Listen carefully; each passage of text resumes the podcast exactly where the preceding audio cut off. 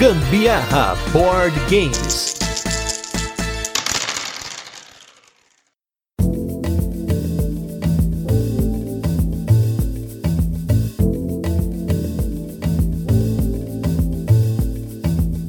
Galera, beleza? Aqui é Gustavo Lopes, Gambiarra Board Games. Hoje num episódio especial, mais do que especial, gente. Um episódio que está sendo feito na semana que acabou o Diversão Offline 2022. Essa feira maravilhosa, a maior feira de jogos de tabuleiro da América Latina. E hoje nós vamos comentar um pouquinho de tudo. Vamos comentar sobre a feira, sobre os stands, sobre as editoras, sobre os jogos, jogatinas e as pessoas que a gente conheceu lá no Diversão Offline. Foi uma experiência, já vou começar o spoiler. Incrível, gente, incrível. Totalmente diferente do que a gente imaginava, e por isso que eu estou aqui com a nossa companheira de podcast, co-host e tudo mais, tudo de bom, Carolina Guzmão. Fala galera, tudo beleza aí? Nossa, foi realmente incrível, uma experiência que eu não consigo mensurar aqui a, o tamanho da alegria que a gente ficou em ter conhecido tanta gente legal, pessoas que a gente vem conversando, né, aqui pelo podcast, na rodada dos ouvintes, o Gusta se intera mais aí dos assuntos nos grupos, e aí para mim foi muito, muito muito, muito, muito legal mesmo ter participado ali e ter visto vocês de frente, né? Porque a gente geralmente se ouve via ondas sonoras somente. Isso foi muito legal. Ver vocês ali, a gente ter contato físico foi muito bom. Foi uma experiência incrível e eu acho que é disso que a gente precisa quando a gente tá falando de jogos de tabuleiro, né? Porque não é só jogos. Com certeza, e esse aqui é o tema desse episódio, basicamente. Esse especial diversão offline. Nós vamos falar um pouquinho de tudo, vamos falar um pouquinho de tudo, mas começando, acho que a primeira coisa aqui que eu tenho que mencionar e agradecer é toda a equipe do DOF, Fernanda, a Brena, a galera que apoiou a gente aí desde 2020, quando nós aplicamos aí para poder entrar como imprensa lá no começo do podcast. Isso é um negócio muito louco, porque a gente até tinha expectativas, eu já tinha falado pra Carol antes, olha, pode ser que a gente chegue lá, as pessoas conheçam a gente, tá? Então, ó, só pra alerta, é um alerta, pequeno alerta. Você vai entender lá a dimensão que é o nosso trabalho hoje, mas nem eu estava preparado para como foi. Por que isso? Em 2019, eu e a Carol fomos no DOF. A gente até chegou a comprar o passe pros dois dias. Se eu não me engano, no domingo alguém ficou doente, ou era eu que fiquei ruim, alguém, eu não lembro exatamente. Eu sei que nós fomos no sábado, nós demos umas duas, três voltas no evento, compramos umas coisinhas e fomos embora. Foi basicamente isso. E ainda aparecemos no vídeo, hein? Aparecemos no é, vídeo. É, no vídeo da Paper, gente. Que engraçado a gente assistindo lá. Quando vê, eu e o Gusto lá turistando de mochilinha. Mas o mais louco é que assim, esse vídeo que passou no Paper Games Inside, o Edu pegou um trecho de um vídeo que tem do Diversão Offline lá, do pessoal do Diversão Offline, e colocou ele justamente nesse trecho. A gente tava lá no meio da galera lá. E foi muito louco porque a gente se viu lá, falou: caramba, que saudade, né? Não sei o que, Diversão Offline. Caramba, quantos quilos a menos eu tinha?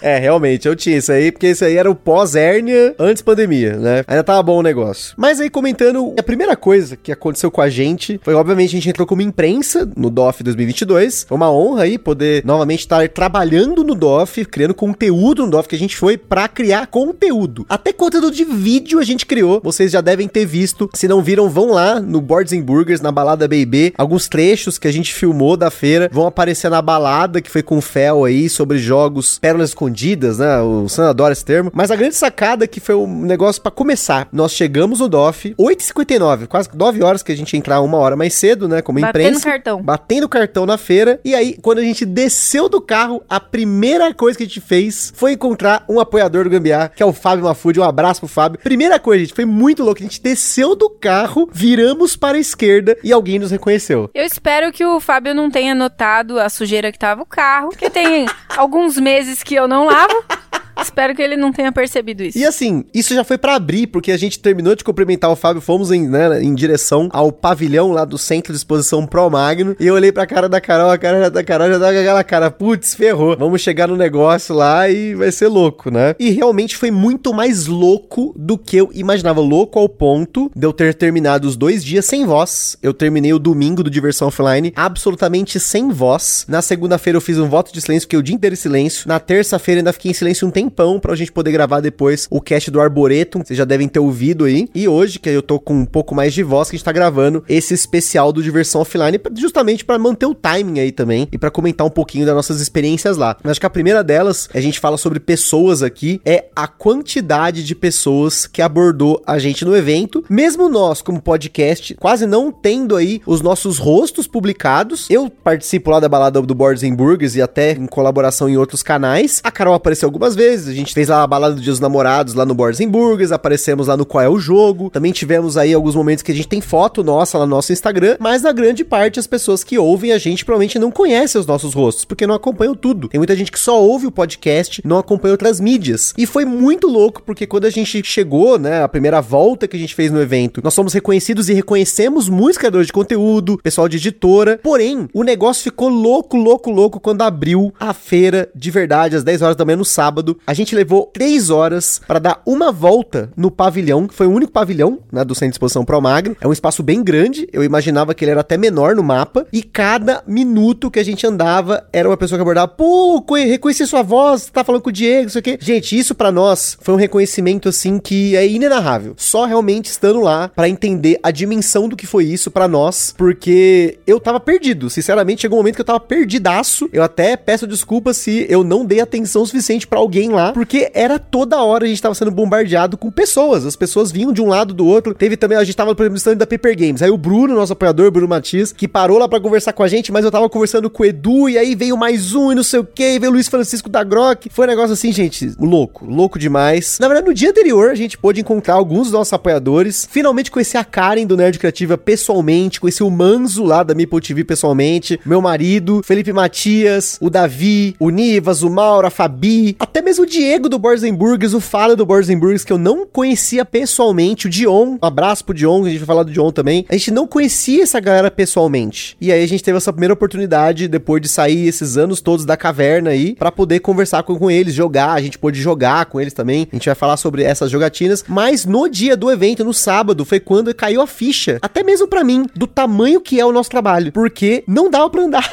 a gente andava e toda hora alguém parava a gente para tirar foto, para conversar. Isso é muito legal. Eu me senti muito honrado, muito feliz, muito emocionado de simplesmente estar ali no evento, só que dessa vez do outro lado do espelho, porque quando a gente foi no Diversão Offline em 2019, Carol deve lembrar, a gente tava na frente da fila, a gente foi os primeiros a chegar na fila, lá na Paulista ainda, era um outro local, e eu me lembro das pessoas chegando como imprensa no começo do evento, né? Fabrício, Kaká, Romir, essa galera tava chegando e eu olhava, caralho, olha lá, o Fabrício, meu Deus, nossa, Fabrício. E dessa vez, tipo, eu pude abraçar o Fabrício, ele, tipo, me deu um abraço, a gente se encontrou lá, tipo, caraca, meu irmão, tipo, como tá junto ali, né? Criando conteúdo, trocando ideias, sabe? Trocando, assim, é, experiências, né? Eu acho que isso para mim foi absurdamente louco, sim. Poder abraçar essa galera todo, o Jack, o Paulo. Gente, foi muito louco. Eu não vou citar nome de todo mundo aqui, porque senão a gente vai ficar aqui até amanhã. A Carol sabe muito bem que a gente andava no evento e falava, ó, oh, aquele ali é não sei quem, aquele ali não sei quem, é da editora, não sei o que, é aquele é do canal não sei da onde, vamos lá falar com ele, vamos lá não sei o que. Foi muito, muito, muito maluco. E eu acho que isso tudo aí, B, é reconhecimento para você, principalmente porque tá à frente do podcast, que tá junto com os meninos lá no Boards and Burgers. E eu acho que isso daí é muito merecido para você, que tá sempre buscando realmente conteúdos inovadores pro hobby, falando coisas que são pertinentes, coisas que não é todo lugar que você vai encontrar fontes que tragam esses assuntos que você aborda no podcast. Eu acho que isso é muito legal e você merece mesmo muito, muito reconhecimento por isso. Não, Parabéns, reconhecimento viu? nosso, não é nosso aqui, é tudo nosso, aqui é tudo nosso. Principalmente... Eu falo, eu preciso citar isso, porque na verdade esse podcast acontece por sua causa. Eu tô aqui, gravo junto, até as meninas lá do Camelouco falou que, ah, esse podcast não seria o mesmo sem você, Carol, tal, mas na realidade isso daqui tudo, gente, acontece porque o Gusta vai atrás, ele se empenha mesmo em fazer conteúdo, em trazer coisa legal, em trazer coisas novas. E isso daqui é fruto do seu trabalho. Parabéns mesmo. Você só ouça, menino, só ouça. Não, não precisa agradecer e nem tentar complementar, só ouça. Parabéns. Não, mas com certeza, com certeza é nosso. De novo, é nosso. O podcast nasceu eu e a Carol fazendo o nosso negócio aqui, a nossa brincadeira. Isso acabou evoluindo a tal ponto de que quando a gente fez o logo do podcast, eu fiz em 15 minutos no Photoshop, ficou, né? A gente não imaginava que teria essa proporção. E no evento, essa proporção ficou muito clara para nós, assim, muito clara. Isso mudou a minha cabeça, sabe? Tipo, foi uma experiência transformadora, porque até o evento, eu também não tinha noção das pessoas que conheciam o podcast, assim, da quantidade de pessoas, do escopo que tinha, porque até então a gente faz nosso trabalho, muitas vezes a gente tem um comentário, a galera lá dos apoiadores comenta, a gente sabe que tem downloads, a gente sabe as quantidades. Quem me procurou no evento, eu dei um cartãozinho lá nosso, lá do Clemens Franz, que a Carol não gostou, que inclusive duvidaram que era o Clemens Franz, Tive que mostrar duas vezes lá o e-mail do Clemens Franz, falando pra mim que ele tinha feito a arte, mandou a arte pra mim, e eu coloquei o nosso Media Kit no verso dele, porque eu não tenho nada a esconder, os nossos números estão abertos pra vocês saberem aí. A gente tá próximo dos 250 mil downloads, algo que eu não imaginava, porque eu sabia os números, por exemplo, que o Papo de Louco tem. Eu não imaginava que a gente ia chegar em 250 mil, era muito download. Eu sei que um jovem nerd tem um milhão por episódio, mas nós somos um podcast de nicho, um podcast sobre board game. Então a gente tem que ter o pé no chão de saber o nosso alcance e até onde a gente vai conseguir criar, né? E eu vou precisar falar aqui uma coisa pra vocês, gente. É engraçado, né? Eu também não tinha noção nenhuma do que era tudo isso, né? E eu fiquei até emocionada depois pensando sobre essa situação que aconteceu lá, né? A Fabi veio me perguntar do meu cachorrinho, né? Eu- O Gusta deve ter citado. Sim, a gente comentou, eu acho que eu comentei com eles no grupo lá, né? Isso, e é mais. sobre uma situação que aconteceu com o meu cachorro tal. E aí ela veio me perguntar como ele tava tal. E disse que percebeu em uma das nossas gravações que eu tava com a voz um pouco mais, mais xoxa e tal, mas. E realmente tinha sido bem na época que tudo tinha acontecido, né? Eu senti uma proximidade muito grande ali naquele momento com a Fabi, por conta dessa percepção que ela teve, ter enxergado isso que aconteceu comigo, né? Como mexeu aquilo comigo. E caramba, meu, a gente tá junto, apesar da gente ter se conhecido realmente só na- ali naquele dia, ainda assim as pessoas estão acompanhando as coisas que estão acontecendo com a gente, né? E eu acho que isso une mesmo, une gente, une, une pessoas, é calor humano também, não é só punchboard e tudo mais, né? Eu acho que é, é muita coisa envolvida mesmo. Eu fiquei realmente depois pensando, nossa, meu, é muito grande, é muito legal isso. Tanto que a nossa intenção no primeiro dia do DOF era só conhecer as pessoas. Era conversar com as pessoas, era ir nos stands, conversar com as editoras do ponto de vista de pessoas, pra eles saberem quem são as nós, né? Quem somos nós? Nem todo mundo sabe quem é a Carol, quem é o Gustavo que tá por trás do Gambiarra. Não sabe a cara, não sabe que eu tenho barba, não sabe quem é a Carol, que ela é linda, não sabe que eu uso os camisetas do The Office. Eu não fiz questão de fazer uma camiseta do Gambiarra, não quis ir, entre aspas, uniformizado. Seria legal. Acho que mais pessoas teriam reconhecido a gente. Nem todo mundo reconheceu, tanto que depois eu recebi uma mensagem de umas 10 pessoas falando: Poxa, era vocês, eu vi vocês passando, não conversei com vocês, caramba, tal, né? Enfim, acho que isso mostra que o hobby é sobre pessoas. E é por isso que aqui no podcast a nossa abordagem é sobre experiências, é sobre os jogos, mas obviamente sobre as experiências. E a gente acaba compartilhando com vocês esse dia a dia. Tem aí um registro aí de três anos nossos aí da vida nossa, claro, representada pelos jogos e pelas experiências que a gente teve. E são experiências que estavam dentro de momentos que estavam acontecendo com a gente, Sim. né? Então, eu acho que, assim, além de tudo, né? Além do hobby e tudo mais, gravar um podcast aqui são registros. É como se fosse um diário, né? De quando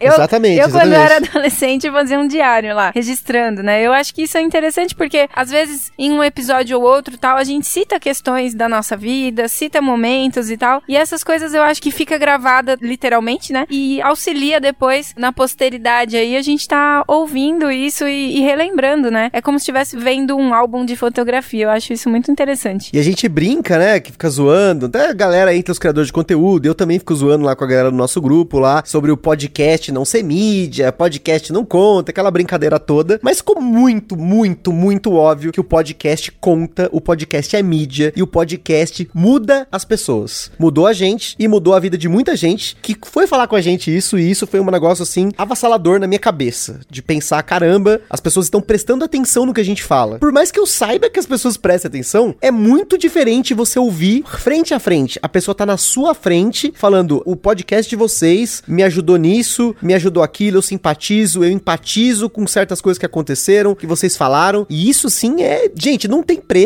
não tem o que pague isso. Tanto que, de novo, foi uma experiência de estar no DOF transformadora. Foi um negócio assim, muito diferente do que eu realmente imaginava, de novo, por ter tido uma experiência no DOF 2019 como apenas um entusiasta do hobby e dessa vez estando ali como alguém que representa algo no hobby. Isso, assim, é, é, é louco, gente. Mostra que a gente tá insistindo no trabalho toda semana, gravando, editando e postando. Um abraço pro Fábio, que agora tá comigo nessa loucura aí de editar podcast, de tá mostrando pra vocês esse lado da mídia que pode ser utilizada de diversas formas pra mostrar os jogos de tabuleiro e suas diversas facetas. E é legal as pessoas trazerem relatos da própria vida, né? O Bruno Matias, por exemplo, no dia que a gente tava lá conversando, ele falou assim: Nossa, eu dei muita risada quando vocês falaram lá daquele episódio do Tricerion que. O grande truque, do né? grande truque lá do filme e tal, não sei o quê. Ele falou que ele passou por uma situação muito similar com a esposa e que eles deram muita risada quando ouviram o nosso relato, a forma que o Gusta descobriu a situação. Pois é, porque, gente, de novo, aqui é autêntico, a gente não fica combinando as coisas.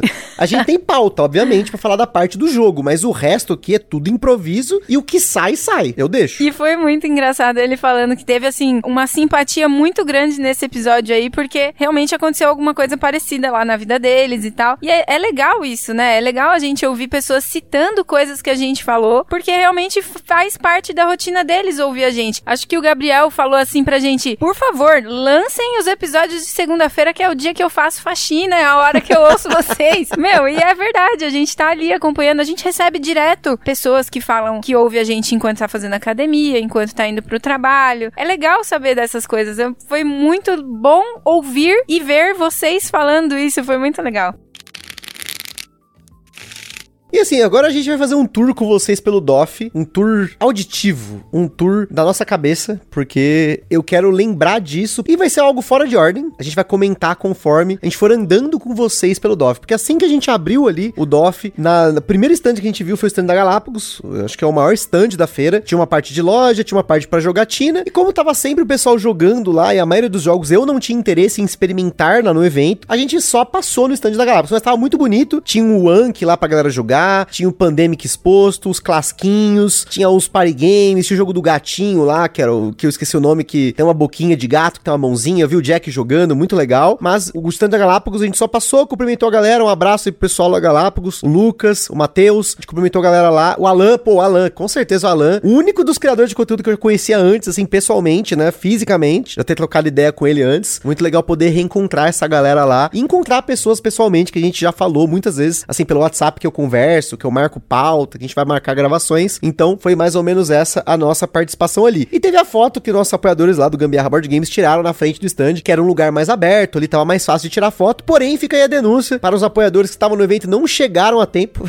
não, brincadeira, não vou denunciar. Tinha galera jogando, tinha galera visitando os stands ali. A gente tentou juntar a galera numa foto só, mas pelo tamanho do evento, quantidade de gente que tava lá, bagunça que foi, não ia dar para conseguir colocar todo mundo na mesma foto. E espero que no próximo DOF a gente coloque ainda mais pessoas nessa foto pra gente poder aí fazer o nosso time gambiarra, família gambiarra, tamo junto misturado.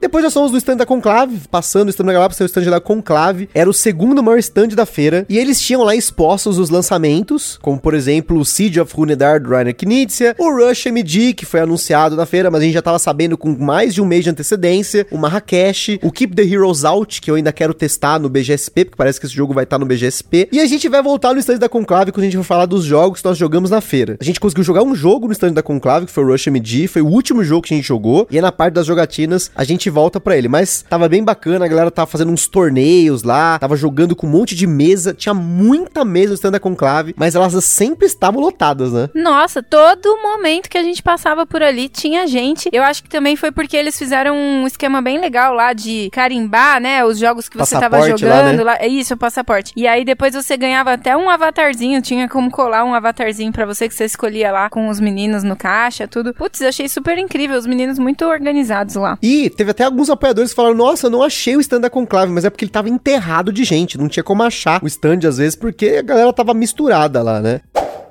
Teve uma área de palestras, a gente não teve tempo de assistir nenhuma, infelizmente. Queria ter assistido a palestra da Bacolou, da Liga Brasileira de Mulheres Tabuleiristas, a palestra dos meninos lá do Paulo do Covil, do Kaká, do Fabrício, falando de criação de conteúdo na pandemia, né? Como é que eles jogaram na pandemia, mas não deu, infelizmente, porque a gente tava com uma agenda muito lotada e faltou tempo para fazer mais coisas lá, né? Se tivesse um terceiro dia, teria coisa para fazer, enfim. A gente tem que acabar se programando com o que dá lá, né? Também teve a sala de imprensa que a gente pôde acessar, né? Como imprensa, só que chique, podcast conta, então a gente pôde entrar na sala sala de imprensa, um drink. Foi uma das coisas que o Diego do Boys Burgers mais elogiou do evento, foi a sala de imprensa. A gente pôde ir lá para poder descansar, comer um negocinho, guardar nossas malas lá, trocar uma ideia. Então, ó, diversão offline, equipe de diversão offline tá de parabéns com essa sala da imprensa, que foi top. Me senti muito, muito, muito reconhecido por ter um espacinho lá exclusivo. Foi muito legal, né? Foi, foi bem legal, muito gostoso mesmo. Um espaço bem aconchegante, tinha lá sofazinho, umas cadeirinhas pra gente ficar descansando um pouquinho. E foi muito interessante mesmo. Eu nunca tinha tido esse tipo de. Tratamento VIP? Tratamento VIP, essa regalia aí, foi legal.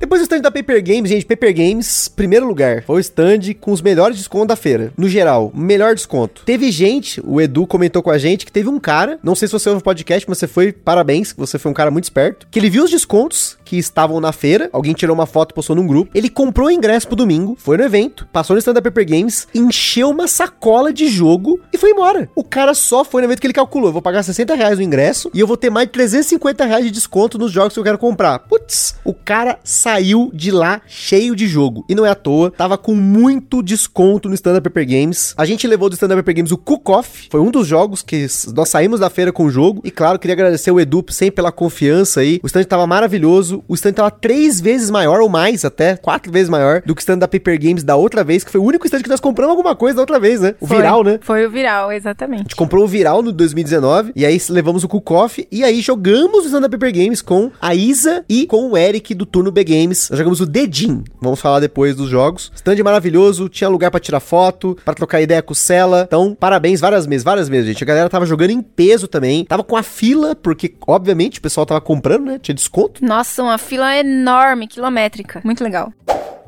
Depois tivemos o stand da Mosaico, Mosaico Jogos, tava vendendo aqueles jogos on demand, vinhos, on Mars, Rococó. A galera se esbaldou. A minha expansão do On Mars já tinha chegado, então dos jogos da Mosaico eu tenho quase tudo aqui, né? Dos on demand que eu quero, que é o On Mars, Escape Plane, vinhos tal, tenho tudo aqui. E nesse stand nós jogamos o Terra Mara.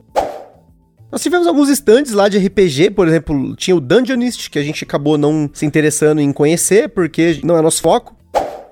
Tem o stand da Dijon, tava sempre lotado lá com a galera. Um abraço aí pro Diego de Moraes, tava lá com vários jogos pra testar. Infelizmente acabou não testando nem o Rigani, nem o Miscellaneous, que eram jogos que eu queria testar, mas as mesas estavam cheias ou elas iam demorar muito tempo. Porque assim, se tem uma coisa que é, é importante pra nós na feira, é conhecer novos jogos. E não dá pra parar muito tempo pra ficar jogando o mesmo jogo. Então a gente sempre aqui se limitou em jogar uma hora, uma hora e meia no máximo dos jogos que estavam lá. né? O mais comprido que nós jogamos foi o Terramara, foi uma meia hora de explicação, uma hora de jogo, e aí a gente encerrou o jogo no meio. A gente não foi até o final, porque nós estávamos interessados em conhecer mais coisas. Então a gente teve a demonstração. Isso é importante, você que tá aí ouvindo, se você for de uma editora, eu acho que até pensando em todo mundo que vai no evento, você ter uma agenda de jogatina e as pessoas poderem jogar demos dos jogos. Se jogar rapidinho, beleza, tranquilo, mas jogos de uma hora, uma hora e meia, duas horas não dá pra você colocar num evento desse e aí a mesa ficar travada pra aquelas pessoas, ou mesmo pra aquele tempo. Já vou até comentar sobre o tempo. Então, na minha concepção, cada editora deveria ter ali uma planilha, um, sei lá, algum controle para que você tenha slots e as pessoas chegam no evento, falam assim: olha, você tem um slot pra jogar o jogo, sei lá, o Lhama Dados. Aí o, a pessoa lá da Paper Games fala: olha, eu tenho aqui a partir das 11h30 da manhã slots de meia hora. Que horário que você quer? Marca aí. A pessoa vai lá e marca e ela se programa pra poder jogar. Eu sei que nem sempre o foco do evento é jogar, mas eu acho que isso faz muito mais sentido porque teve alguns apoiadores, por exemplo, algumas pessoas que eu acompanhei alguns grupos reclamando disso. Como, por exemplo, no caso do stand da Vem Pra Mesa, que é logo na sequência. Nós jogamos o Airport Rush nesse stand, né? O jogo do butileiro. Porém, tinha alguns outros jogos expostos lá pra você poder jogar, como por exemplo Santa Mônica. E teve uma galera que queria jogar o Santa Mônica. O tempo médio de partida estimado pela Vem Pra Mesa era de uma hora, mas teve uma galera que demorou duas horas pra jogar o Santa Mônica. E assim, isso é complicado, porque outras pessoas querem conhecer o jogo, né? É, ali é pra você ter uma experiência de demonstração, pra você conhecer o jogo. Então, nesse caso, deu uma hora, tinha que falar pra galera: olha, gente, já deu uma hora de vocês, espero que vocês tenham gostado do jogo, vai ter uma mesa que vai entrar agora, tem mais pessoas querendo conhecer o jogo, porque o número de mesas do evento não era grande, pela quantidade de gente que tava lá querendo jogar. Então, teve muita gente que saiu sem jogar alguns jogos, e nós aqui também saímos sem jogar uma série deles, tá? Isso é mais uma,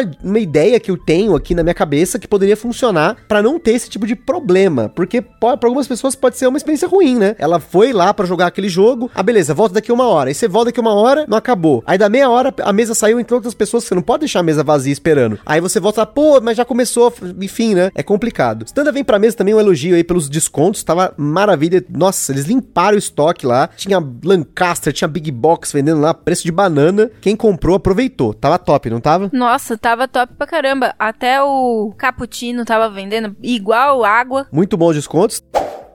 Depois teve o stand da TGM. No stand da TGM nós jogamos o Sushi Rush. Esse era um dos jogos que a gente tava mais afim de jogar na feira. E também levamos aí no nosso loot de jogos o Emboscados do Rodrigo Rego. Que a galera da TGM, um abraço pra equipe da TGM que convenceu a Carol de a gente poder levar o jogo pra casa. Eu precisei fazer aqui uma reflexão, uma compreensão da cadeia alimentar para eu poder aceitar esse jogo, gente. Foi difícil, mas entrou na minha mente. O grande questionamento aqui aqui pra mim até hoje é por que fazer a carinha dos bichinhos tão fofo? Isso dificulta muito esse Complicado. processo, né? Mas, de qualquer maneira, parabéns pro Rodrigo Rego, que ficou incrível esse jogo.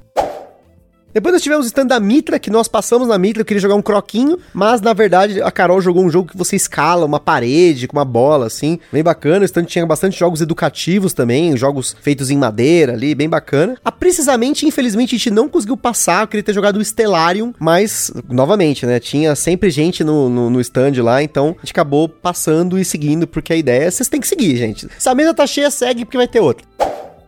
Teve o stand da Jambô, editora Jambô, né, de RPG, de HQs e tudo mais. Novamente, a gente acabou não parando para conhecer. Depois teve a Doleta, um abraço pro Leandro Nunes, que parou o evento para mostrar pra gente o jogo da salsicha lá, que é o Wurf Wurst, ou Wurst Wurf, que é um jogo que chama Dice Sausage, que você joga dadinhos e você combina esses dados para poder ganhar pontos de acordo com os animais. E ele tá trazendo um jogo na linha lá dos astronautas, que será o Astronautas Fora da Lei. Esse eu já quero, porque desde a Karine do Covil veio aqui no Gambiarra falar desse Wurfelwurst, jogo da salsicha. Eu já tinha procurado esse jogo, já tinha ido atrás lá na República Tcheca, não achei. Esse é um jogo do casal Brand, né, Inca Brand, que tem aí sua carteira de jogos, jogos como Ganges, Village, e esse joguinho muito maroto, muito legal mesmo. Fiquei muito animado de conhecer o jogo, a gente não jogou, só conheceu. E teve também o Fine Job Labyrinth, que é um jogo japonês. Você tem lá umas placas e você monta um labirinto e com um único dedo você tem que ir passando com, né, a sua mão para pegar os diamantes. Nossa, maravilhoso o jogo. São dois jogos que com certeza a Doleta estamos esperando. Nossa, esse do dedo aí deve ser muito complexo. Pro Gusta, então, que tem um tremelique na mão, quero só ver. Passando aí também, a gente teve também o stand da New Order, ainda passando na parede. A gente tá dando uma volta com vocês aí pelo evento, né? O stand da New Order tava muito bonito, um trono lá, muito RPG. Pra quem gosta de RPG, meu Deus, tinha RPG pra caramba ali. Depois nós tivemos o stand da Buró, que a gente pôde jogar o Deep Six. E nós queríamos ter jogado o Cangaço, mas não deu tempo, a mesa tava sempre cheia. Também tava com os descontos bacanas lá. Logo de frente tinha o stand da Turnos. Um abraço pro pessoal da Turnos aí, que já apoiou o nosso podcast aqui. Compramos lá uns meeples de enfeite super bacana pra colocar na nossa estante. Pessoal da Turnos, muito gente boa. Teve stand do Contrapartida, que é o Ex-Tendado em Casa, que era um programa do YouTube, podcast daqueles de vídeo, que a galera lá do Estúdio Flow, eles remodelaram a marca deles depois que eles saíram do Flow, acho que o Flow não quis continuar. O Oscar falou no canal lá do Primo Coelho, mais ou menos a história, e aí ele se juntou com a Cris Paiva, tem uma galera lá, eles estavam com um estúdio dentro do DOF. Vou falar para vocês que negócio profissional, que com uma invejinha de ter visto aqui, eu falei, meu Deus do céu, olha que lindo aqueles microfones, aqueles braços ali, o espaço isolado, as editoras colando lá, então assim, olha, esses caras estão de parabéns, porque para você ter um estúdio de diversão offline para fazer conteúdo, você tá num outro nível, né? Outro nível mesmo. Então, seguindo, seguindo aqui, seguindo aqui nos nossos corredores aqui, tivemos o stand dos nossos parceiros maravilhosos, acessórios BG, gente, que lindo ver eles no stand lá, fazendo aquela monte de coisa, vendendo, imprimindo na hora que eles levaram uma impressora 3D pro evento. Gente, a Acessórios BG está num outro nível e a gente agradece muito por eles terem aí confiado no podcast, eles foram nossos primeiros parceiros e foi muito louco ver o Thales e o Maurício lá trabalhando, vendendo muito, a galera conhecendo os acessórios, sem dúvida, assim, foi muito emocionante porque no outro DOF eles não tinham stand. A marca deles ainda era pequena e hoje eles são uma, tipo, referência no hobby. É realmente, assim, muito legal ver a galera evoluindo junto, né?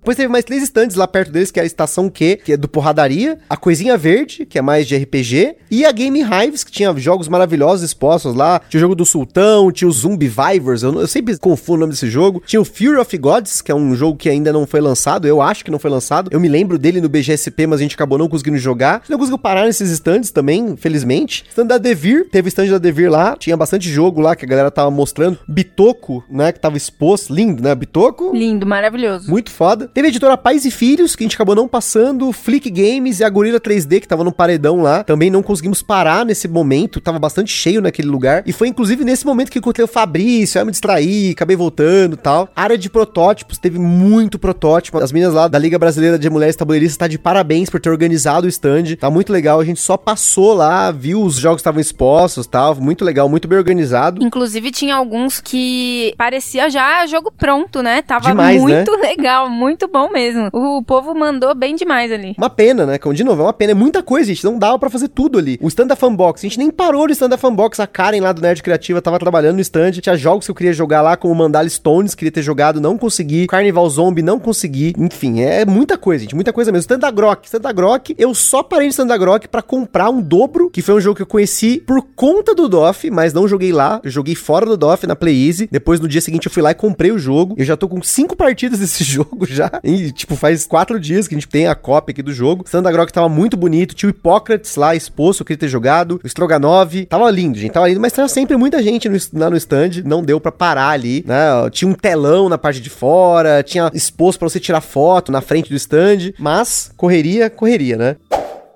No stand da MeepleBR a gente conseguiu parar, esse sim nós paramos para poder conhecer o Zé Mendes do Brasil e ele tava mostrando o um novo jogo dele que é o Tiles of the World, que é um jogo de Tetris com umas miniaturas lá, bonito, bonito, né? Lindão, muito legal, parece ser um jogaço. E tranquilo pelo que ele falou, numa média complexidade ali de boa, e nele nós jogamos o lançamento da MeepleBR que é o Aeon's End, que é um jogo de deck building, top demais, um abraço pro Thiago Leite, já vou voltar nisso pra gente falar das jogatinas. Queria ter jogado nele o Rectoverso, não deu tempo, também de novo a gente parava lá, tinha alguém jogando, ah, vai terminar em meia hora hora. Aí ia, voltava, já tinha outras pessoas. Então é assim, você tinha que estar tá na hora ali no, no, pra você poder jogar, né? O vinil, vinil da. Esqueci de comentar, o vinil da Grok. Queria ter jogado o vinil da Grok porque eu vi na mesa um jogo com as ondas sonoras que eu estou vendo nesse momento que eu tô gravando o podcast. É, ele falou na hora lá que queria jogar esse jogo, mas não rolou. Não rolou.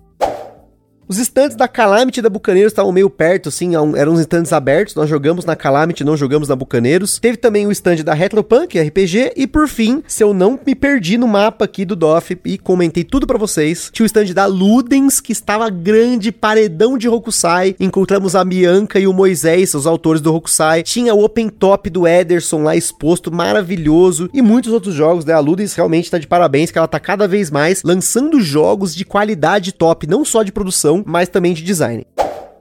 E assim, o espaço da feira, gente, tava maravilhoso. No sábado tava muito mais cheio, teve fila quilométrica lá, mas o domingo foi bem mais tranquilo. Então, uma diquinha para você aí, vá no domingo no que vem, porque muita gente vai no sábado. Se você tá ouvindo esse podcast, vá no domingo. Ou vá nos dois dias para participar dos sorteios que tem nos dois dias. Exatamente. para você ter mais tempo para poder aproveitar tudo. Se tá cansado, pode ir embora. A gente não teve essa, a gente teve que ficar até o final para poder fazer todas as coisas que tinha que fazer lá. Outras dicas para vocês, para outros eventos, se for no mesmo lugar, que é o Centro de Exposição Pro Magno, não coma no restaurante do lugar e não pare no estacionamento do lugar, porque é muito caro. Nas proximidades ali tem coisas pela metade do preço, restaurante top pela metade do preço, estacionamento pela metade do preço. A gente só parou o carro dentro do evento porque tava chovendo, se engaroando no segundo dia, e no primeiro a gente não sabia que tinha um estacionamento barato lá perto, mas se pudesse teria feito diferente. E o restaurante, obviamente, quando a gente viu o preço do restaurante lá dentro, falei, não dá. Lá fora tinha um restaurante pela metade, literalmente metade. Com uma refeição, você comia no restaurante do centro de exposição, a gente comeu duas refeições num restaurante que tava, tipo, 100 metros do lugar. Então fica a dica. Isso para qualquer evento, tá? Se você for em qualquer exposição, qualquer evento, geralmente não é bom comer dentro do evento, porque ou a praça de alimentação é muito pequena e realmente lá no DOF era pequena, as coisas eram um pouco caras, mas o lugar para comer doce em disposição era caro pra caramba. Na minha concepção de caro, tá, gente? Aí sou eu que eu sempre penso assim, com o valor que eu tô gastando aqui, eu posso comprar um emboscados no stand da TGM. O que eu economizei de comida eu gastei com o jogo. Literalmente foi isso mesmo.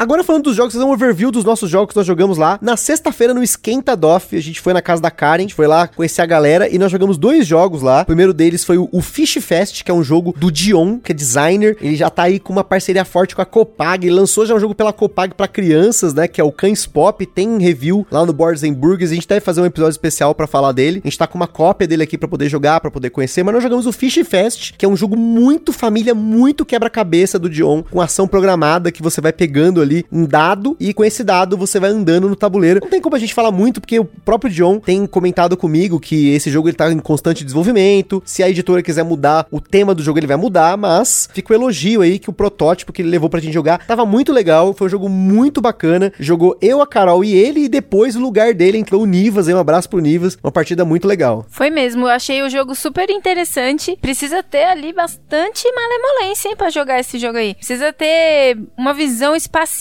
inclusive, aí bem trabalhada. É, ele é um jogo de combos ali, com posicionamento de peças tal. Então fica esperto, ó. Escreve esse nome aí, John Ened, escreve aí. Você vai ver esse cara aí em breve, quem sabe aí, porque é da nova geração, nova geração, fiquem de olho. E nós jogamos também duas partidas de Máfia de Cuba, que foi uma bizarrice só. O Diego lá do Borzenburgers tentou explicar a regra pra galera, mas tava todo mundo muito louco. Mas foi legal conhecer o jogo. A Bianca, né, amiga nossa, sempre quis jogar esse jogo, sempre quis ter esse jogo, mas ele é um jogo que ele fica legal com mais pessoas.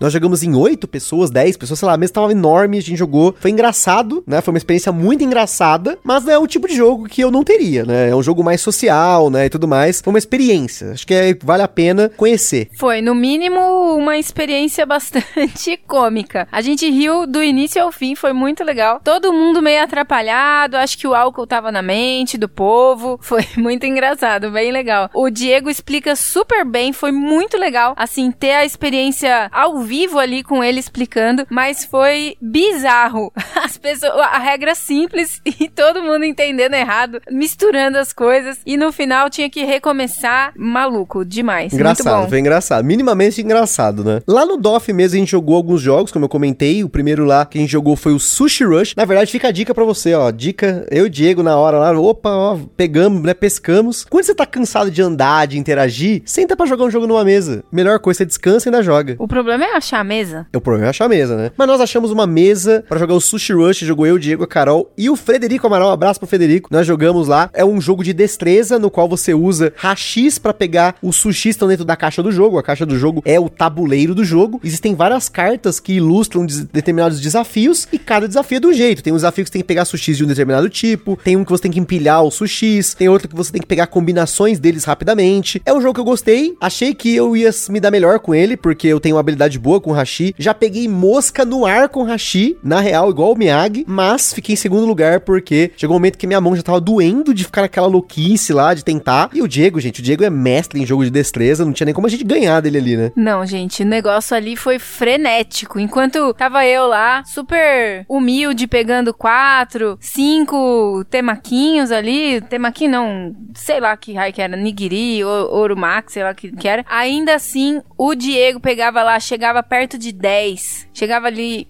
putz, arrasou, arrasou, arrasou. Muito legal, um jogo de tempo real, de que a Carol gosta, tempo real, né? Achei que ele ia gostar mais do jogo, gente, achei que a gente ia sair do estante com o jogo debaixo do braço, mas quero jogar mais, quero jogar mais, quero não, jogar em eu, dois. eu só não peguei o jogo porque, na verdade, eu não tenho muita destreza com hashi. E aí eu usei o negocinho lá, o cheater, A que a gente chama né? de cheater aqui em casa. Gente- eu usei o- a borrachinha no, no hashi, mas ainda assim o palitinho ficava soltando e aí não dava certo. E foi uma loucura esse jogo. Gostei pra caramba, indiquei pra todo mundo, mas como eu não tenho muita destreza com hashi, eu falei, primeiro eu vou treinar melhor, vou treinar comendo, treinar fazendo um exercício muito doloroso que é comer os, os sushis ali, mas aí quem sabe mais pra frente a gente tem esse jogo. Então foi a versão a perda, fica aí a denúncia, Carol só não quis pegar o jogo que perdeu. E fica aí o elogio pro stand da TGM e do explicador da Ludus que ensinou o jogo pra gente de forma maestríssima, o cara é bom. E ficava acelerando a gente, ficava lá cantando, Uba, gritando. uba, ela, putz. Deus me louco. livre, dava mais acelero no coração ainda.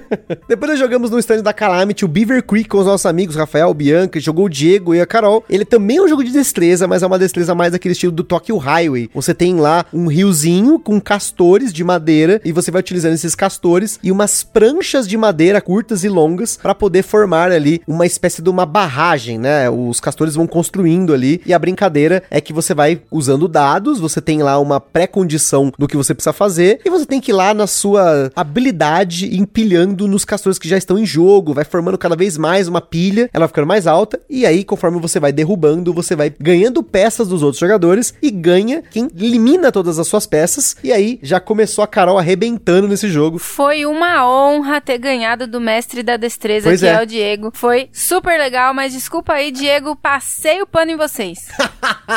Curti o jogo, confesso que eu achei ele bem parecido com o Tokyo Highway e é o tipo de jogo que eu gosto pra treinar a minha tremedeira, né? Porque eu tremo muito nessas coisas. Quando começa esse negócio de ter que empilhar, colocar madeirinha ali, putz, meu Deus do céu, já fica aquela ansiedade. Mas o Tokyo Highway me ensinou que eu posso jogar esses jogos eu consigo ganhar também. Então, curti o jogo, uma ideia legal, uma ideia diferente. Acho que a molecada vai curtir, a galera que gosta de destreza vai curtir. Então fiquem de olho aí, Beaver Creek. Muito bonitinho, muito legal. Top. Top. Nós jogamos também o Deep Six no stand da Buró. E esse jogo fez sucesso porque o Rafael Bianca, nossos amigos, foram jogar o jogo em dois. Depois eles arrastaram a gente para o stand da Buró para jogar em quatro pessoas. E a ideia do jogo é que você tem lá um tile no meio da mesa e você tem que escapar com seus meeples para esse tile. Só que você tem algumas cartas que estão viradas para baixo no jogo e a sua ideia é que você quer trancar os seus oponentes de forma a eles perderem esses meeples, né? Porque você tem portas em cada uma das suas fileiras, né? Eu tenho a minha fileira, a Carol tem a dela, e aí as portas, né? E as cartas elas são distribuídas de forma diferente entre elas. Então o que que acontecia? Tinha muitos momentos que alguém ia lá e, e trancava a porta 4, e a porta 4 minha era a porta de saída, a da Bianca era a porta de entrada, e você tinha conexões que você podia fazer, e, enfim, curti o jogo, uma ideia bem legal, um jogo bem rapidinho, diferente. Ele tem um pouquinho de sorte, porque ele tem a relação com você jogar o dado e o dado sair, por exemplo, a porta que você quer abrir ou fechar, mas ainda assim divertido. Gostei. Também achei bem legal, muito criativo esse jogo aí. Você tá fugindo de um alien ali, de, uma, de um monstro que tá dentro da O navezinha. Cthulhu, um mini cutulinho, né? um mini cutulinho que tá dentro da nave e aí você quer escapar pra cápsula e sobreviver, né? E eu fui ali quem sobreviveu, desculpa, gente. Mais uma vitória pra Carol nesse Diversão Offline, gente. Olha só. Carol arrebentando lá. E nesse dia a gente só jogou esses jogos no sábado. Foi, esses jogos foram os jogos do sábado. Porém, depois do Diversão Offline, a gente foi arrastado pela Karen e pela galera lá pra Play Easy. E nós jogamos na Play Easy três jogos. Jogamos o dobro, que vai ter podcast nessa semana que vocês estão ouvindo. Então eu não vou me estender pra falar do dobro. Ele é um jogo de escalada, que você tem cartas de 2 a 12 mais umas cartas especiais. E o objetivo é você sempre igualar ou você aumentar a escalada, né? A carta, o número, né? O valor que tá na mesa. Porém, se você joga o mesmo número que tá na mesa, o valor pro próximo jogador dobra. Achei isso muito legalzinho. A gente jogou esse jogo várias vezes. Jogamos até num aplicativo que chama Boardable, que a Carol conheceu lá, descobriu esse negócio que eu, eu não sabia, não, não tinha prestado atenção pra falar a verdade. Depois eu fui ver nas redes sociais da Grok que eles estavam falando disso, mas eu acabei não me tocando que era um aplicativo pra jogar o dobro. E jogamos na Play Easy e compramos no dia seguinte. É bem divertido mesmo. E o jogo é, é engraçadinho, porque tem ali um monte de caretinha desenhada, super bonitinho. E como a gente gosta desses jogos de cartas, jogos rápidos, nossos amigos gostam muito, tanto que o Rafael, amigo nosso que tava com a gente lá no evento, eu mostrei o aplicativo pra ele, nós já jogamos duas vezes essa semana, então já foi sucesso, dobro sucesso. Depois jogamos o Sirvam o Rei, que é um outro jogo da TGM, que uma ouvinte nossa, que é a Bruna lá do Acre, um abraço pra Bruna, faz tempo que eu não vejo a Bruna nos grupos aí, ela já tinha falado, pô, esse jogo é muito legal, é um jogo legal, só que como é um jogo que joga de três mais jogadores, a gente aproveitou que tava lá pra aprender a regra e jogar, nós jogamos lá com a galera, também foi legal, ele é um jogo que você tem quatro cartas na sua frente, que são cartas de pratos, e você quer servir o rei com os pratos de numeração menor, só que você só sabe duas dessas cartas no começo do jogo, e você vai jogando cartas pra poder descobrir quais são essas outras cartas e você vai trocar com seu amiguinho, você vai ter cartas de número muito alto que você quer jogar no outro. Gostei também, gostei do jogo, gostaria de tê-lo, só não tenho porque temos muitos jogos, né? E também porque ele não joga em dois jogadores. Putz, eu dei uma vacilada nervosa nessa aí, porque eu ia, tenho certeza que eu ia ganhar esse jogo, só que aí quando eu tinha entendido que quando você achasse que já tava bom, que dava pra você servir o rei, você já virava a sua cartinha ali e beleza. Eu tava com o número 1. A intenção é você dar o, o, o servir o rei com o número mais baixo, né? E eu tava ali com a carta número 1, mas aí eu virei numa vez e tipo, todo mundo tinha uma rodada ainda pra fazer. Aí viram minha cartinha 1, o que que fizeram? Diego espertão foi lá e trocou a carta comigo. Eu peguei bem um 7, ele ficou com o meu umzinho.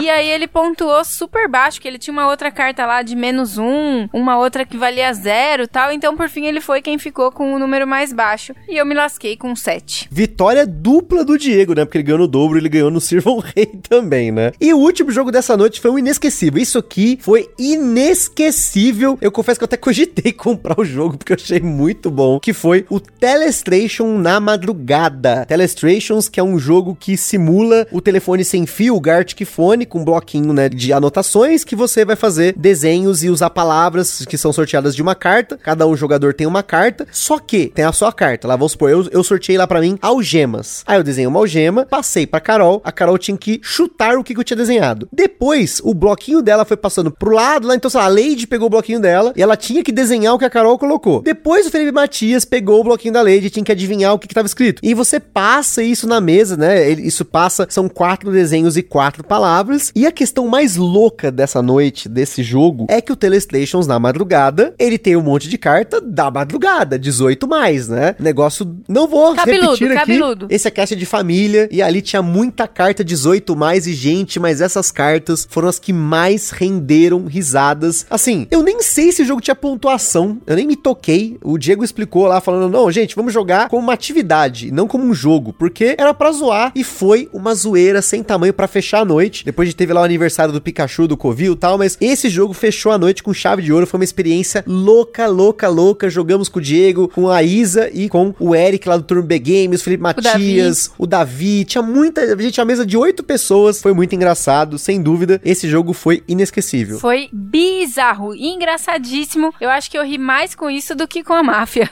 Pois é, é, eu acho que esse foi mais engraçado que o Mafia de Cuba. É que o Mafia Foi. de Cuba tava engraçado porque a galera tava muito louca, né? Foi, é. E esse daí foi porque a galera tava muito louca. Criativíssima, muito criativa. Muito criativa e com poucas habilidades desenhísticas.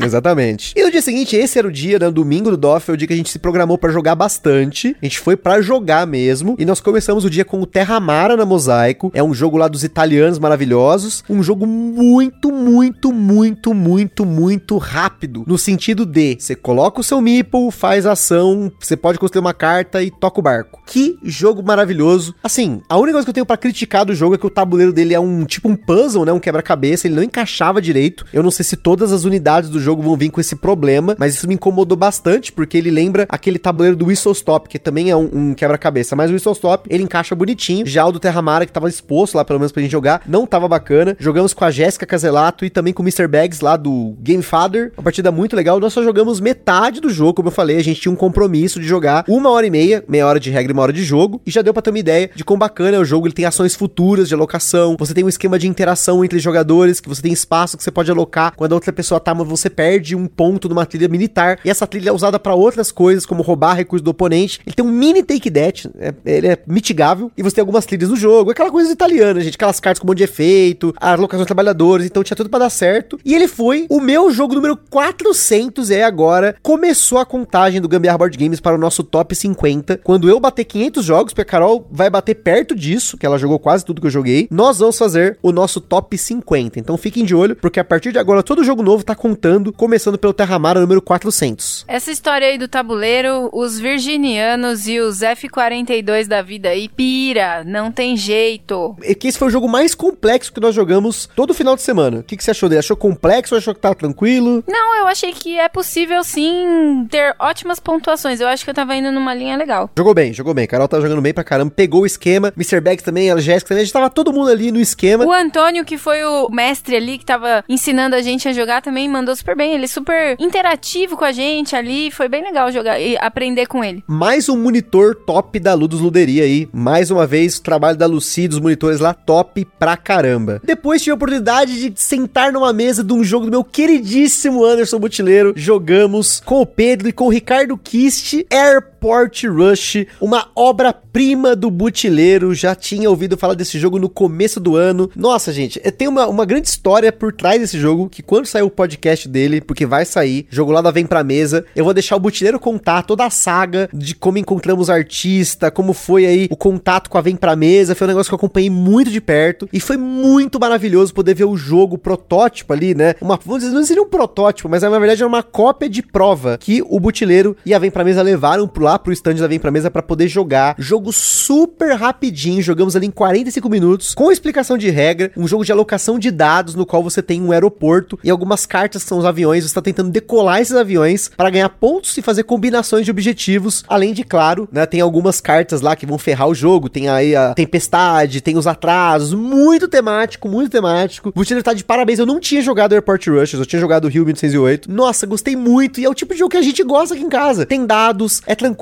as regras são muito limpas. Nossa, sensacional, gente. Não, de verdade, eu me surpreendi pra caramba com esse jogo, porque é realmente o tipo de jogo que eu curto. Eu gosto mesmo de jogos com dados, sorteios aleatórios ali. Eu achei muito legal. Tem uma matemáticazinha que você tem que somar os dados pra fazer o, o avião decolar, tudo. Foi muito legal mesmo, uma experiência muito boa. Fiquei feliz porque o Butilheiro é um cara que o Gusta conversa já há muito tempo e nunca tinha conhecido antes pessoalmente, né? A interação foi foi muito legal. Os dois pareciam amigos de infância de muito tempo quando se viram. E Foi mesmo, foi mesmo. foi bem legal ter visto esse contato deles. O jogo em si arrasou. Parabéns mesmo, ficou incrível. O Pedro, falei pra ele parar de ficar pontuando, porque o menino já tava até exagerando. Ganhou avassaladoramente da gente, mas foi muito legal. Então assim, ó, Vem Pra Mesa primeiro tá de parabéns. Com certeza, a Vem Pra Mesa está cultivando um catálogo de jogos aí que, meu Deus do céu, já tem o fato de ter um Fister aí no horizonte, né? O Boom Lake tá com eles, então estou aí esperando a Vem Pra Mesa trazer o Boom Lake. Já me falaram umas novidades lá, nossa, gente, fiquei muito feliz. Mas um abraço pro Pedro, né, que passou o carreto na gente lá, foi sensacional essa partida. E o abraço pro Kist, que é praticamente meu vizinho aqui, também a gente fala bastante, mas finalmente dividimos mesa aí e espero dividir mesa com ele pra gente fazer os packs que tá parado aqui em casa na estante da vergonha. Depois disso, nós jogamos o Dedin. Dedin, nós somos um dos únicos criadores de conteúdo, junto com a Izzy e com o Eric lá do Turno B Games, que jogaram o Dedin, jogo novo da Paper Games. Ele é um jogo no qual você tem cartas no centro da mesa e a ideia é que todo mundo põe um dedo e aí você fala um número e se as pessoas tiraram o dedo ou mantiveram o dedo e aquele número deu certo, foi exatamente aquele número, você falou três, três pessoas deixaram o dedo, você ganha aquela carta e tem algumas cartas com uma pontuação diferente. E gente, eu vou falar a verdade, quando eu vi o anúncio desse jogo lá no Paper Games Inside, eu tinha as minhas dúvidas se ele funcionaria, porque eu falei, pô, mas eu falo dois, aí se eu não tiro, mas o outro tiro, né? Gente, esse jogo tem uma leitura de mesa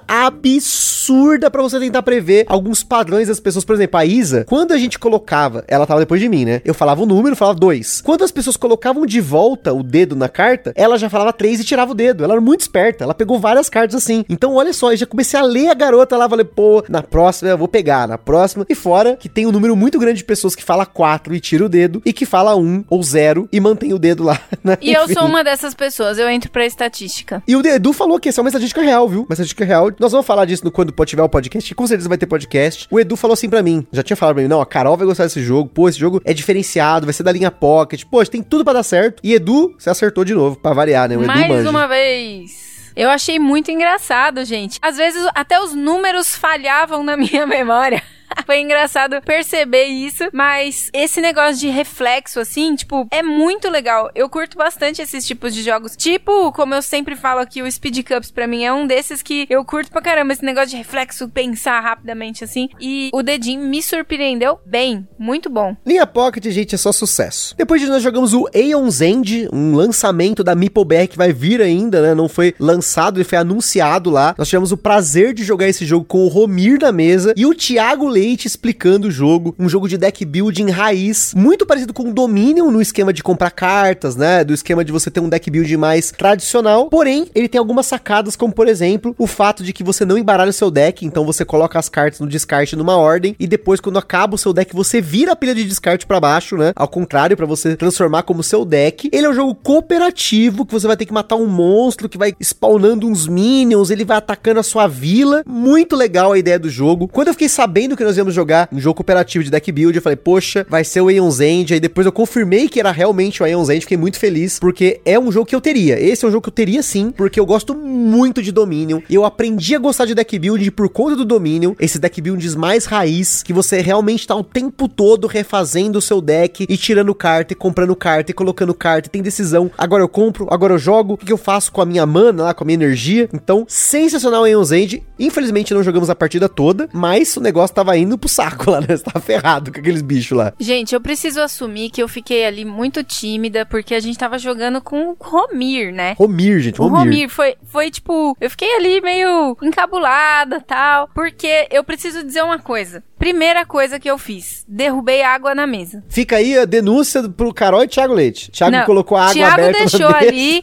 a a Carol... garrafa de água dele do lado do meu cotovelo. O que que eu poderia fazer? Eu fui esticar o braço pra poder dar dano na nossa, no nosso monstro ali. E aí, tum, cotovelo na mesa, derrubei em cima do manual, galera. Que mico, que que fiasco, que onde eu me enfio com o Romir do meu lado, sentado ali, aonde eu me enfio. Ó, agora, eu preciso dizer outra situação, gente. Teve um momento que o Romir tava resolvendo outra coisa ali no celular dele e tal, enquanto o Thiago ensinava as regras pra gente. E o cara, sabe lá como, mas ele, ele sabia, ele entendeu o jogo, mesmo sem ter prestado atenção 100% Foi, na explicação. foi, foi mesmo. Quem é esse Romir? O que, que é isso? Da onde ele veio?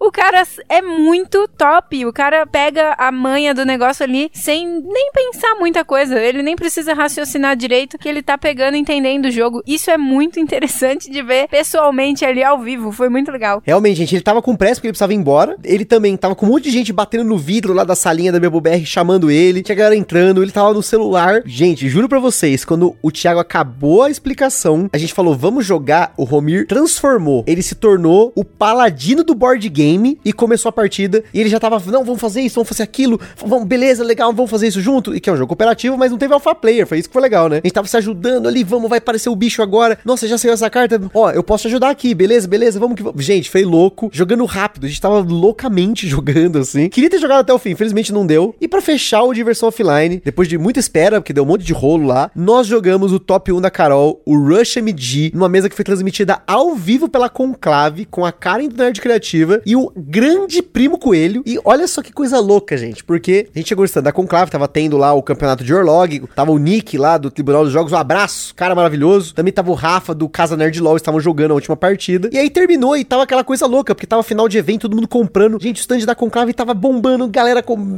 Nossa, quero o jogo, quero não sei o quê. Tava um monte de gente no caixa. E aí o Léozão, lá, um abraço pro Léo, que convidou a gente para jogar o Rush MD. Ele falou assim: cara, vocês querem começar aí? Eu falei para ele: eu posso tocar o barco. Eu faço setup aqui, a gente explica. Beleza, beleza? Beleza. Gente, nós tancamos aquela transmissão por conta ali, gente. Foi, ah, sinceramente, posso falar a verdade? Eu assisti depois das outras, a nossa foi a melhor. A nossa foi a melhor. A gente tava numa sinergia. Não, tem que ser modesto, não. Eu tava, ó, eu tava rouco, sem voz, cansado. A gente fez o setup, já sabia, Carol, também o jogo. Explicamos ao vivo e jogamos na loucuragem ali e na zoeira e a Karen com termômetro para medir a temperatura dos outros. E foi engraçado, porque o jogo é tão muito louco que a, a Karen mediu a nossa temperatura antes de começar o jogo. E aí, depois ela aferiu a temperatura no meio do jogo. O primo coelho tava com a temperatura mais alta, porque foi. realmente o jogo é muito tenso. Você fica muito louco. A temperatura sobe mesmo, galera. Jogamos no Easy só pra mostrar pra galera. Podia ter jogado no normal ali, no hard, tomado um caroço. Mas como só eu e a Carol já tinha o jogo na cabeça, já conhecia. E foi a primeira vez do primo coelho e da Karen. Falei, vou colocar o mais fácil, porque também a gente, realmente, a gente tava cansado. Foram dois dias de evento pesados. A gente ficou das nove da manhã às seis da tarde nos dois dias, fora a jogatina que teve depois, no dia anterior da sexta-feira, que a gente ficou até tarde jogando. Então a gente tava só o pó mesmo. A gente tava só o pó, claro, coração cheio, né? Muito feliz. Tudo que aconteceu no evento, as pessoas que a gente conheceu deu energia pra gente fazer o que a gente fez lá, de trocar ideia, de ficar no evento até o final. Mas nós tava só o pó na hora que sentou pra jogar. Então deu muito certo. Foi uma transmissão muito legal. Depois eu assisti para ver o VAR lá. Eu errei uma ou duas coisas. O pessoal também deu uns errinhos ali, mas o importante é que todo mundo se divertiu pra caramba e a gente teve aí o prazer de jogar mais uma partida desse jogo que a gente gosta tanto. E com certeza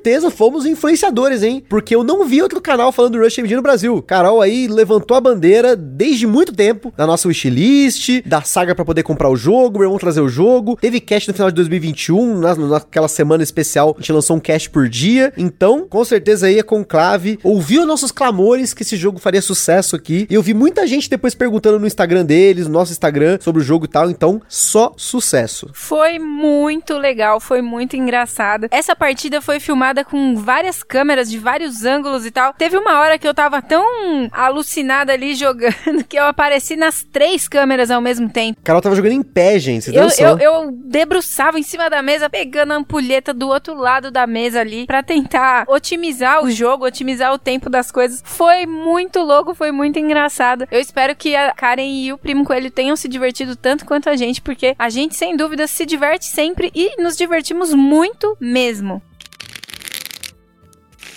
E para fechar, gente queria mandar um abraço para todo mundo que nos procurou no evento, tanto o pessoal que cria conteúdo, o pessoal que ouve a gente, que me vê lá na balada do Boards Burgers, conhece a gente de outros conteúdos. Não vou citar o nome de todo mundo aqui, novamente eu vou ficar até amanhã e vou esquecer alguém, com certeza. Eu esqueci de tirar foto com um monte de gente, então acontece, é uma correria. Foi assim, algo que a gente não, novamente, não esperava. Eu tava perdido, que nem segue em tiroteio, olha aquela coisa ali, olha pra um lado, olha pro outro, tem jogo, e tem gente, e tão falando com você, e tão te reconhecendo tem em promoção. foto, tem promoção. Gente, muito louco mesmo. E aí, a minha expectativa pro ano que vem é conhecer mais pessoas ainda, ter mais oportunidades, porque, pelo menos em relação ao podcast, a gente ganhou muitos seguidores depois do Diversão Offline. Vamos ver a nossa repercussão com as editoras, ainda estamos esperando aí pra ver como que vai acontecer. Nós entregamos lá o nosso cartão para todo mundo, conversamos com todo mundo. Pessoalmente, a gente foi como business, com o nosso cartão business, tá aqui os nossos números, e quem sabe vamos fechar alguma parceria, vamos ver, vamos ver aí. Estamos aguardando e espero também que no próximo Diversão Offline tenha mais espaço para poder jogar, né? Pra galera que foi aí, ficou muito chateado porque não jogou. Esperamos que o espaço fique ainda maior, porque o centro de exposição Pro Magno é grande, ele tem vários andares, daria para usar, mas é lógico que isso tem um custo. Será que isso vai refletir no ingresso? Isso vai refletir nas editoras? Como que vai ser a organização? Não sei dizer. E só uma coisa que eu queria mencionar aí também, um feedback para as editoras em si, que eu senti falta de pessoas na frente do stand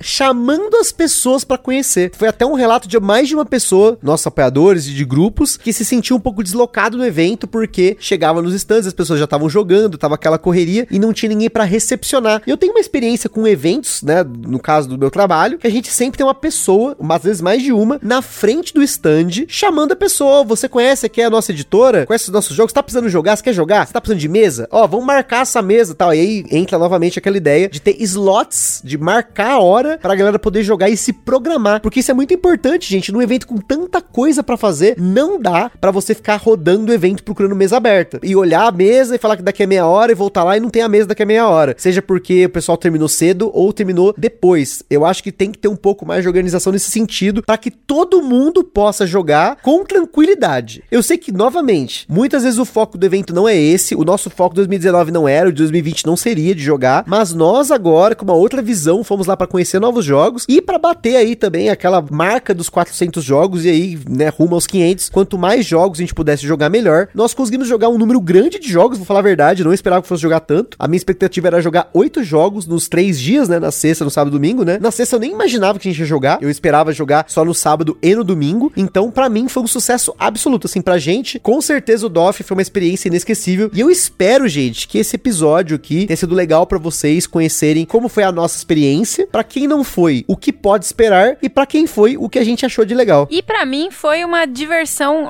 offline realmente. Para mim foi muito legal, muito interativo com todo mundo. Fiquei muito, muito, muito feliz de verdade. Não tinha noção do que esperar daquele momento que a gente teve e para mim superou em muito as expectativas que a gente tinha desse evento. Foi muito legal mesmo, gente. Obrigada por tudo. Foi incrível e a gente segue, hein? É isso aí, pessoal. Muito obrigado mais uma vez por todo o apoio que vocês dão aos nossos ouvintes, nossos apoiadores, nossos amigos, criadores de conteúdo que estão junto com a gente, galera da editora que confia no nosso trabalho e inclusive também, mais uma vez, a equipe do Diversão Offline por confiar na gente como mídia, porque podcast importa e nós estamos lá para representar. Denúncia também, porque o pessoal do Lost Token não tava lá, ia ter conhecido o pessoal do Lost Token, não estavam lá. Tancamos eu e a Carol junto com o Edu Felipe do, Jogada Histórica, o pessoal da Tip War, o Zombie, para representar os podcasts do Diversão Offline. Então é isso aí, pessoal. Aquele forte abraço e até o próximo Diversão Offline, hein? Até, galera. Beijo e agora abraço forte para todos.